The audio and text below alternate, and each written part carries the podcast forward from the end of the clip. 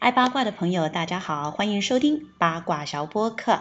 今天呢很开心我们邀请了好几位同学来为大家朗读动物谜语让大家猜一猜这到底是什么动物呢？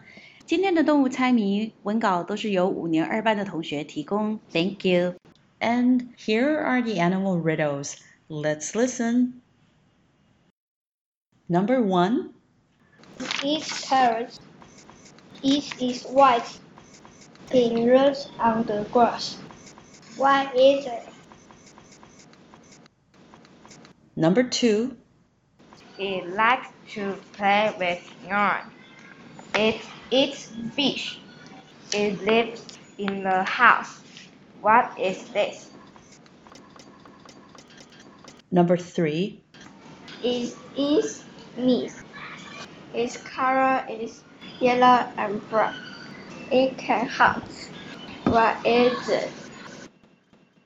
Number four. It can jump. It leaps at all Australia. It eats grass. What is it? Number five. It is many color. Uh, it living in a tree. It eats bugs. It can fly. It has two legs. What is it? Number six. It likes fast. It can fly. It is small. Pretty. It is uh, pretty. What is it? 以上就是我们的六个动物谜语。那请大家猜猜看，这些动物到底是什么动物呢？在下一集的节目中，我们会公布答案。